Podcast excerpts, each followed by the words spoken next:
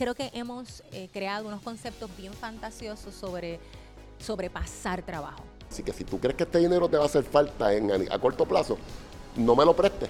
Y llegó un momento en que ya todo me, me, me causaba ansiedad.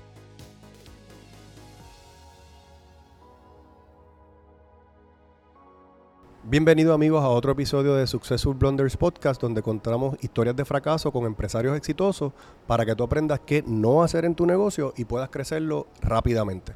Y en este episodio me acompaña mi buen amigo, el director de KPG, Darío Ayala. Bienvenido Darío. Buenos días Alberto, gracias por la invitación. En realidad he estado bien al tanto de otras historias que he escuchado de grandes colegas, eh, compañeros, buenos amigos y Hoy pues discutiremos cómo te cómo, te, desde que cómo te conocí hasta cómo estamos vivos, gracias a Dios. siempre, optimista. Amén. Sí, este, yo, yo conozco a Darío hace muchos años y sé que tiene muchas heridas de guerra. Eh, eh, tenemos heridas de guerra en común, han pasado muchas cosas a través de los años. KPG es Knowledge Power Group, ¿correcto? Knowledge Power Group, te cuento un poco de la historia. Háblame un poquito de eh, Knowledge Power Group. Wow todo comenzó con un golpe que yo recibí. Yo recibí un golpe porque cuando el gobierno empieza sus problemas financieros, la empresa que yo trabajaba me despide. Yo era líder técnico, hacía manejo de proyectos, porque ese es mi background. Y mi hija tenía un añito de edad. Y entonces un amigo me dijo, Darío, tú estás listo. Ahora, comienza ahora. ¿Qué te puedo decir? Por ahí comenzamos y ese gran amigo me, me dijo, tú vas a hacer esto. Porque es difícil tú venir de la parte técnica. Y de noche a la mañana, en aquella época, 17 años atrás, no existían las palabras, yo digo las palabras sexys. Entrepreneur, startup. ¿Entiendes? No, esto, yo lo que sabía era que mi nena necesitaba leche y mi familia comida. Wow. ¿Me entiendes? Sí, así es. Y yo pedí 1.500 dólares prestados para abrir una cuenta de banco comercial. Y el único empleado de la empresa era yo, ¿por qué? Porque... y bueno, al día de hoy, gracias a Dios, estamos... Ya son casi, son 20 años ya. Tenemos 17, ahora cumplimos 18 años. Bueno, felicidades. Eso, en, en, 17 años yo te conozco hace mucho tiempo y hemos hablado de 20.000 metidas de pata. Me gustaría que me diera. Vamos, vamos a hablar de metidas de pata. Espérate, antes de hablar de metidas de pata, ¿qué hace Knowledge Power Group? Muy bien. El KPG comenzamos desde un comienzo. Mi background es. Yo hacía como DBA, Database, database Administration, trabajaba mucho con, con, con BI, yo trabajé mucho con Data Mining. Eso que hoy día es AI, nació de ahí de, la probabilidad y esas cosas para crear estadísticas y cosas a nivel de sistema. Con aplicaciones como, como SAS, Clementine, hacía mucho eso. Yo manipulaba mucho la data y para tanto banca, compañías de seguro, etcétera, creando modelos de conducta de las personas y ese tipo de cosas. Luego, cuando comienzo, pues empieza la consultoría, a hablar de esos temas, a, a resolver problemas, a tratar de enseñarle a, la empresa qué hay que hacer para mejorar. Simplificar. Y comienzo, y comienzo entonces a, como en aquella época se pusieron, que, que me, quedo sin empleo, hubo amigos que se quedaron sin empleo, compañeros. Yo vengo, como no tenía dinero, eh, yo utilicé toda mi tarjeta de crédito y la llevé al banco y le digo, mira, yo quiero cash advance de todo esto. Yo creo que ya, ya, ya empezamos con el primer error. pero, pero, pero, de lo que tú, tienes que comer. Sí, sí. Y entonces, pues, me tiré. yo no tenía opción, yo no tenía ese tema como este proyecto que tú tienes aquí, que alguien te pase una pregunta, ¿cómo lo hiciste? Ahora hay muchas maneras de conseguir financiamiento. Pero cuando tú estás bloqueado, que tú lo que, tienes que, tú lo que quieres comer, tú tienes que tirarte... Resolver. tú has recibido un golpe, tú quieres levantarte. De acuerdo. Entonces, pues, tienes que tener efectivo. Amigos míos se quedaron sin trabajo también en la empresa. Pues yo comencé a contratarlo y a buscar proyectos. Porque ya yo había hecho de project management, yo había sido líder técnico, yo programaba. Conocía gente también. Conocía, conocía gente y por ahí, por ahí comenzó la, his- la historia de KPG a nivel de desarrollo, resolver situaciones, eh, buenas historias y a luchar con, con, con, pues, con el mundo informático, porque yo me acuerdo que la primera subasta mía, en este caso gubernamental, yo tuve que competir con una empresa de más de 100 empleados y éramos tres. Y yo me la gané. Wow. Eso es bien, eso, eso es bien atípico también, porque Bien atípico. con poca experiencia. Tuve que demostrar muchos quilates y gracias a Dios pues salimos favorecidos y por ahí comienza el desarrollo. Ok, o sea que la empresa trabaja en tecnología, hace mucha automatización, desarrollo. Vamos a lo que vinimos. Vamos, a, hablar, vamos a hablar de problemas, de, de blunders, de, Cuéntame, puede ser una o varias, pero cuéntame una situación a través de los años que tú, siempre que yo hablo con los empresarios, siempre que los invito al podcast, me dicen, ya yo sé, porque tienen algo que los marcó, heridas de guerra. Cuéntame una de esas heridas de guerra. Yo sé que en 17 años, y tú y yo hemos hablado muchas veces, hay muchas. Cuéntame lo, una. lo primero es ser muy bueno. Wow. El que no, el que me- por dónde el va. que me conoce a mí, pues, yo tengo, nos va bien, gracias a Dios, gracias a Dios, ¿verdad? Nos va bien. En la empresa, cuando yo, comie- yo comenzamos, todos éramos consultores. Yo tenía acceso a todo el mundo. Sí. La empresa comienza a crecer y yo siempre he tenido una puerta abierta. O sea, tú me puedes tocar la puerta de mi oficina cuando tú quieras. Sí. vas creciendo y te das cuenta que comienzas a tomar decisiones en la empresa que no todo el mundo le gustan. Pero como le ha abierto la puerta, comenzaste con 5, 10, 15, 20, 30 personas. Todo el mundo ya comienzas a trabajar con las opiniones. Y todo el mundo quiere ir a convencerte. Yo voy a convencer a Darío de que cambie la opinión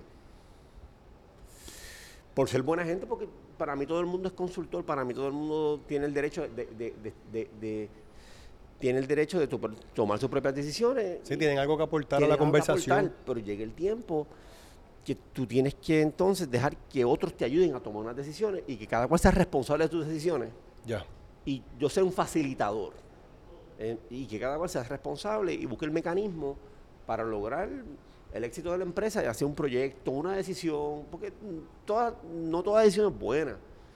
Entonces, porque entonces la gente dice, ah, pues otro, ot- otro, otro compañero, ah, pues yo voy a hablar con Darío, ¿para qué? Para ver si cambia de opinión. Pero me traen fundamentos básicos, a veces tengo que cambiar.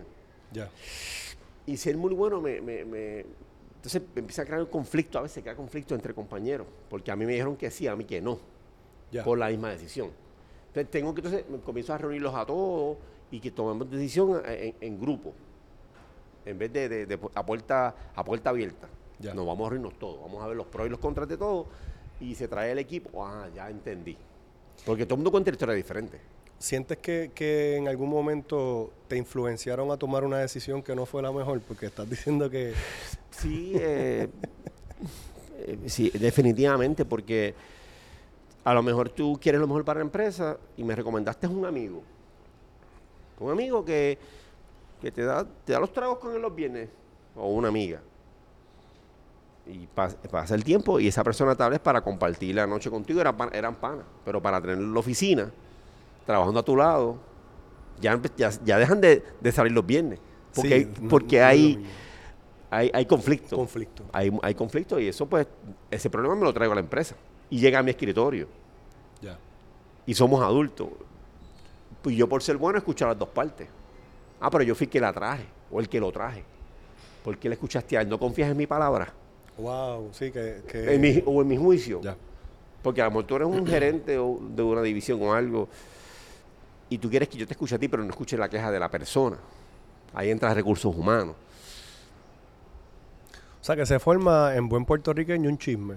Exactamente, Empiece- definitivamente. La cultura se empieza a afectar, me imagino que por ahí va la cosa, la cultura se afecta porque las personas tienen diferentes maneras de ver lo que las instrucciones o se forma Sí, el chisme. se forma- eh, la palabra es la correcta. Se forma el chisme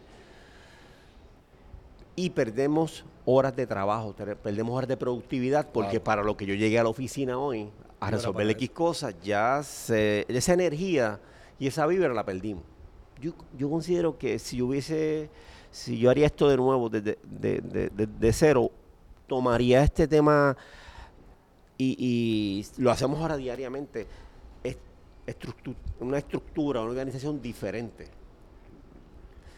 Lo cual yo, pues, por mi, por- por mi parte de sencillez, daba acceso a todo, buscaría la manera de, de- de- de resolver situaciones eh, Más corporativamente. Más corporativamente. Exacto, como con las reglas, poner las reglas.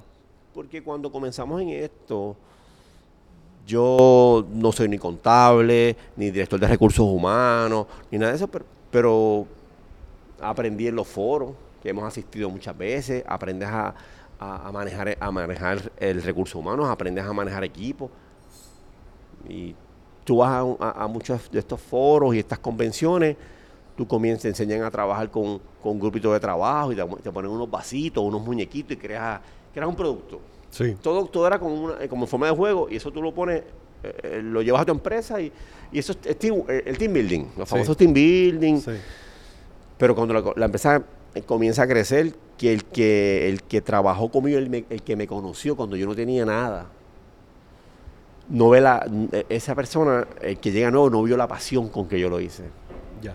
No vio que yo comencé la empresa en mi dormitorio, en mi casa. Yo comencé la empresa con un escritorio que yo me encontré un basurero. Wow. Lo lavé con cloro. Cloro, porque era, era plástico, era pequeñito. Lo limpié con cloro y ese fue mi primer escritorio. Wow. Todavía lo conservo. Eso te iba a preguntar. Todavía lo conservo porque ese fue mi amuleto. Wow. O sea, todo, todo en la vida. Bueno, me dicen que Darío se, se sienta en ese escritorio a firmar contratos. Sí, todavía. exactamente. Buena suerte, los amuletos que nosotros Sí, conseguimos. entonces mucha gente me dice, ah, pero eso está viejo, eh, bota esas porquerías, pero que no puedo botarlas porque Eso me llevó a donde estoy. eso me ayuda, me ayuda a levantarme. Es como, eh, es muy interesante. Pero nadie entiende eso. Ya que estamos hablando, nadie lo va a entender. No, es, es bien difícil de entender. Yo también tengo algunos amuletos, eso lo, lo hablamos en otro episodio. Exactamente. Pero entonces, eh, ok, esa, me hablaste de una interna. Me gustaría escucharte una que sea más, eh, ya sea con proyectos, clientes o, o de- o del tema operacional. Me encantó el tema que hablaste porque no, no creo que lo hayamos tocado eh, en el podcast hasta el momento. Eh, de que siempre que se toman decisiones, no todo el mundo le va a agradar o no va a ser positivo a lo mejor para el 100% de los empleados, pero hay que tomar un carril, porque si no, no tomamos ninguno. Y eso también es tomar un carril. El carril de no tomar ninguna decisión y quedarse en el, en el limbo. Si uno toma la decisión, sea eh, buena o mala, lo que hago ahora con el equipo es tratar de herramientas. Evalu- evalúa esto, evalúa lo otro, o siéntese en ustedes, llegue a un acuerdo. Esa también es buena. Pero cuando tú estás en, en problemas, tomas muy rápido la decisión y, tú- y uno se equivoca todos los días. Pues entonces, siéntese en ustedes, lleguen a un consenso. Obviamente, busquen presupuestos, por ejemplo, busquen cotizaciones, lean, hagan un estudio, en tres días nos vemos y lo discutimos. De acuerdo. Si tenemos no, no que... te están que- involucrando a ti en, en todo el toma, el, todo el tema de toma de decisión. No, no, de- definitivamente es, es casi imposible a veces. Yo siempre digo que mi meta, y, y creo que la estoy logrando, es trabajar para la empresa, trabajar para KPG y no trabajar en KPG. Eso, tú sabes que eso eh, nos han dado duro en todos los seminarios. que Eh, eso, eso es lo que a mí yo lo, te- lo tengo muy, muy centrado aquí y por eso es que tengo que comenzar a delegar. Eh, pues ahora yo conozco mucha gente que quiere ser socio de la empresa y ese tipo y todo ese tipo de, de comunicaciones que me llega, pero ya tengo la bola, la, la rueda corriendo bastante. Claro. Se me hace difícil ahora traerme un socio.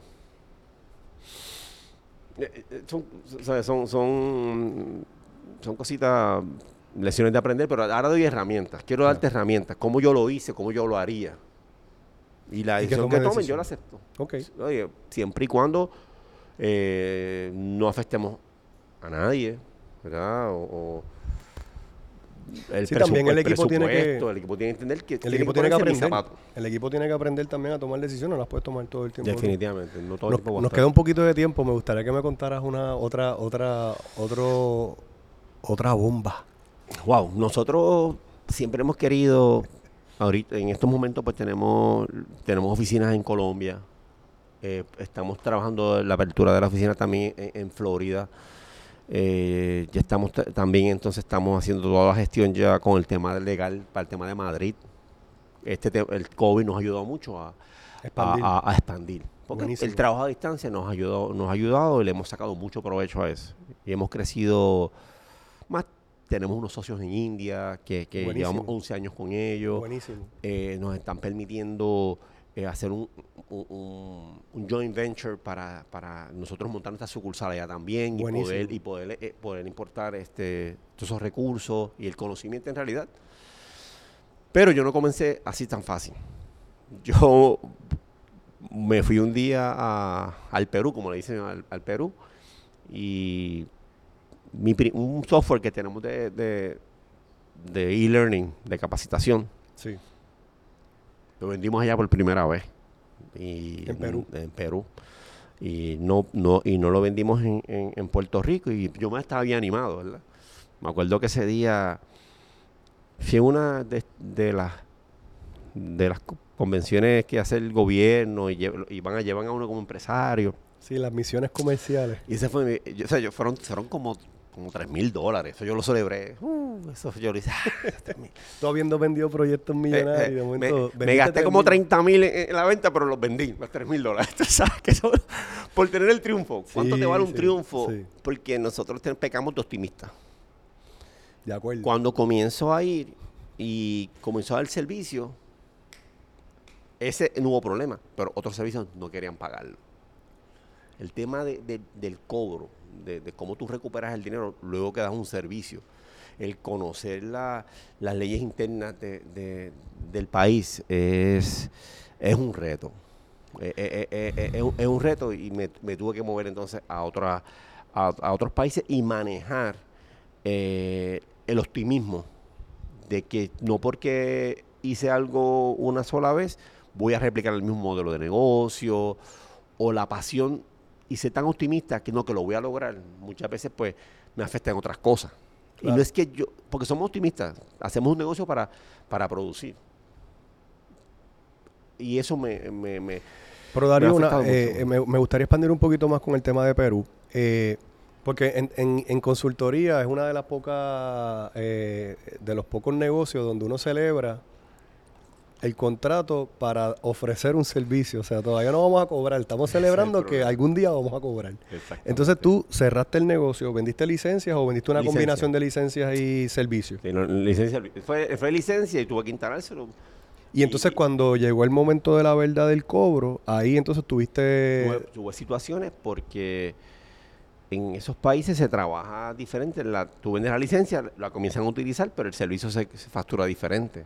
Ok, Si tú lo haces remoto, no vas a ir para allá cada vez que ocurre una situación. de acuerdo. Lo haces a distancia y, y, en- y otra cosa que me afectó mucho fue la rotación de empleados. Porque muchos de esos países, todo el tiempo los empleados... Cambia mucho. Cambia mucho el tema legal. El tema legal me, me- me- me afectó y, y decidí pues dejar el territorio y no volver. O, o- o sea, saliste del territorio. Salí del territorio, no, no, no me fue efectivo. Di varios viajes, comencé a ver que estaba gastando demasiado, tanto energías y tiempo, que no compensaba. Yo, yo creo que eso es, yo, yo creo que ese- esa era la, la historia más importante que yo quería que, que nos contara. Porque a veces uno se, se embolla en el tema este de que voy a vender, voy a vender, voy a vender. Y ya había gastado miles de dólares más de lo que ibas a facturar. Y con todo eso no terminaste facturando lo que querías No, no, facturar. las otras cosas que hice nunca las facturas pude facturar. Y entonces saliste del país, eh, termi- lograste terminar el proyecto, Sí. se quedó a mitad, lo, usaron. Lo, lo, lo usamos, los adiestramos. Pues inclusive fueron empleados de nosotros allá. Los Oh, adiestramos. wow. Oye, yo, yo estoy viviendo esa victoria y yo no voy a quedar mal. Sí, también es un sinsabor porque estás viviendo una victoria por un lado, pero no estás facturando. Entonces, a veces es como eh, agridulce. Exactamente. eh, y por eso el, decidí irme del país. Del país. Luego estuve en Panamá. Se vendieron cosas en Panamá. No te puedo negar que, que ahí las ventas eh, aumentaron. Pero vino el COVID, el, el tema... eh, te- ya contratamos empleados allá. pero nadie vela los intereses como uno.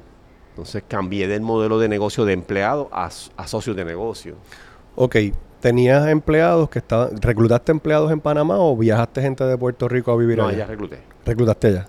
Y te diste cuenta al final que no, no era tan fácil como tú, tú esperabas. No está fácil, como dicen por ahí, el ojo, de- del amo- el ojo del amo engorda el caballo. Claro. Y llega el tiempo que tienes que dar mucho seguimiento y hay personas que, que no son manejables. Ciertas- Wow, espérate. Anoten. Hay personas que no son manejables. Es difícil trabajar con ellos. Y hacen, pueden hacer una buena entrevista y todo, pero son difíciles de trabajar, de confiar. Entonces, Entiendo. nosotros se controlan una, unas métricas a nivel de ventas, etcétera, pero tú tienes que confiar en lo que la persona te dice. Tú no vas a llamar a cada cliente, en este caso comercial, un, ve- un Claro. vendedor. Ni vas a estar yendo todos los días a ver qué está pasando. Entonces, cada vez que aparece una oportunidad, o aparece, ponle un ejemplo, me pasó Canal de Panamá. Pues entonces, pues hace la propuesta con el del canal, etcétera. Pero el vendedor, el vendedor local es el que tiene que influenciar para mover el.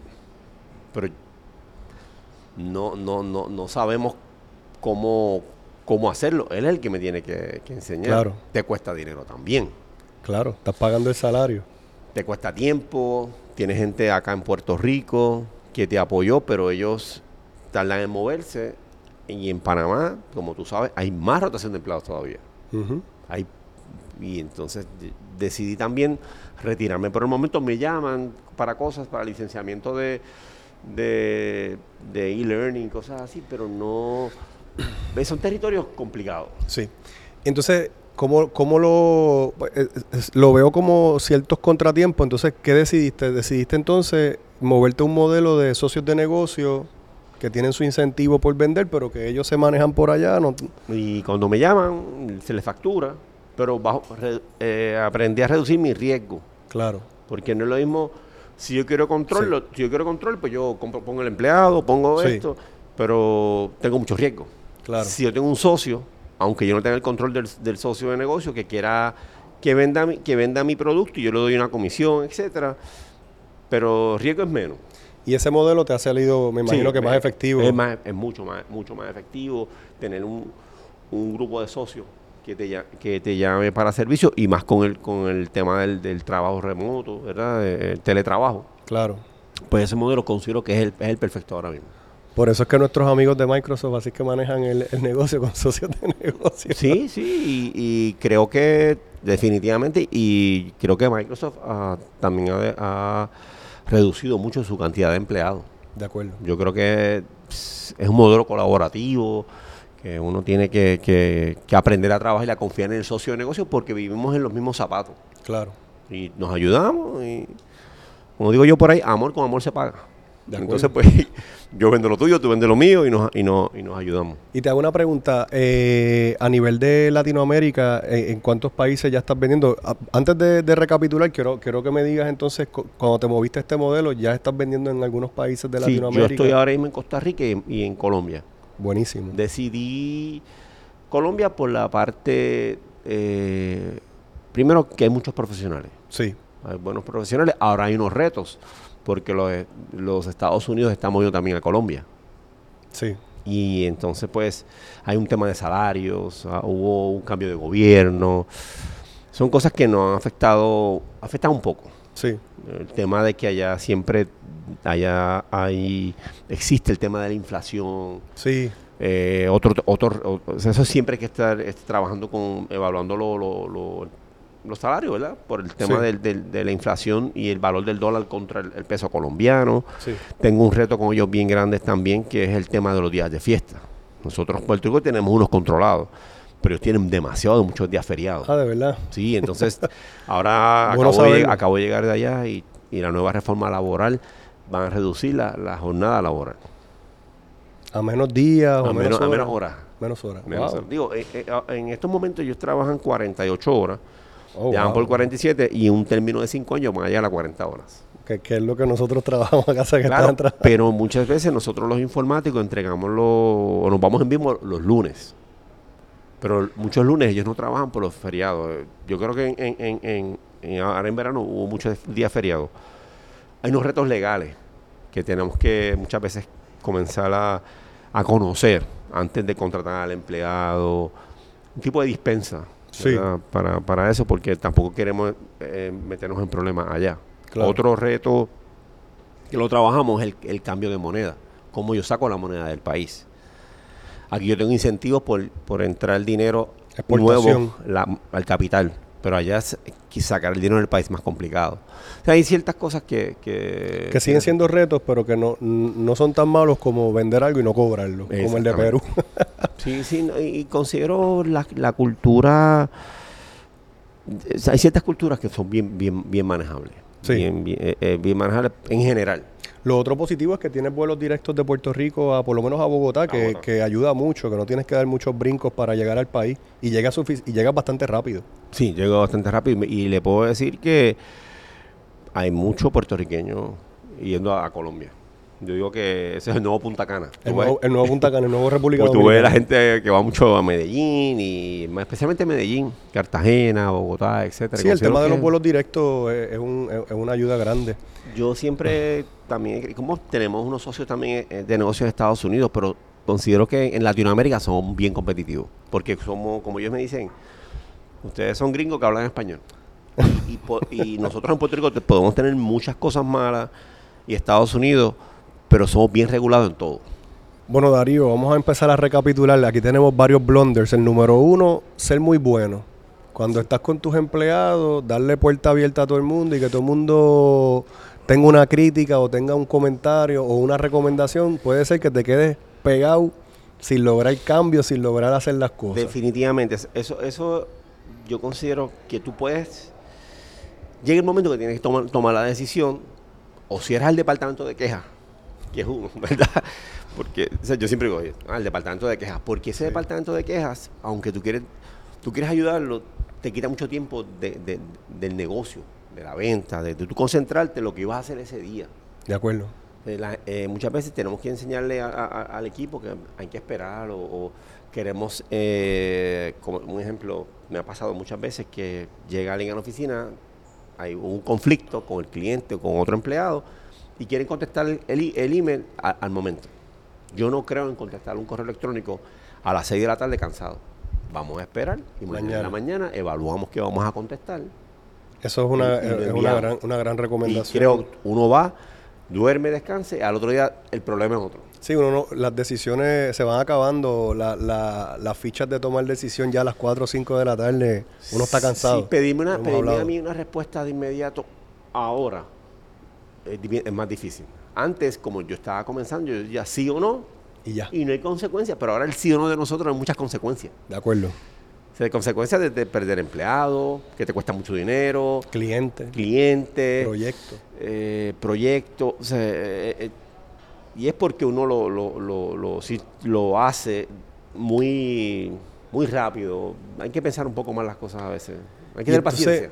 y entonces la, la lección número dos antes de irnos es cuando estás vendiendo en otras partes del mundo o cuando estás haciendo la venta, tener cuidado con, con el, eh, ¿cómo, ¿cómo lo puedo decir? Tener cuidado con esa emoción de hacer la venta versus cuánto me está costando hacer la venta, porque estás ganando, pero estás perdiendo por el otro lado. Yo creo que eso es, eso, eso yo creo que nos ha pasado a todos los emprendedores, que te, te fijas tanto en la meta que sigues tirándole dinero a algo que al final eh, el retorno fue negativo. El retorno, fue- el, el retorno Wow.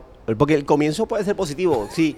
Ánimo, pasado el, comienzo es positivo. coño, vendi- oye, vendimos algo. Y qué bien, estamos. Fabuloso. Ay, Pues no lo puedo cobrar.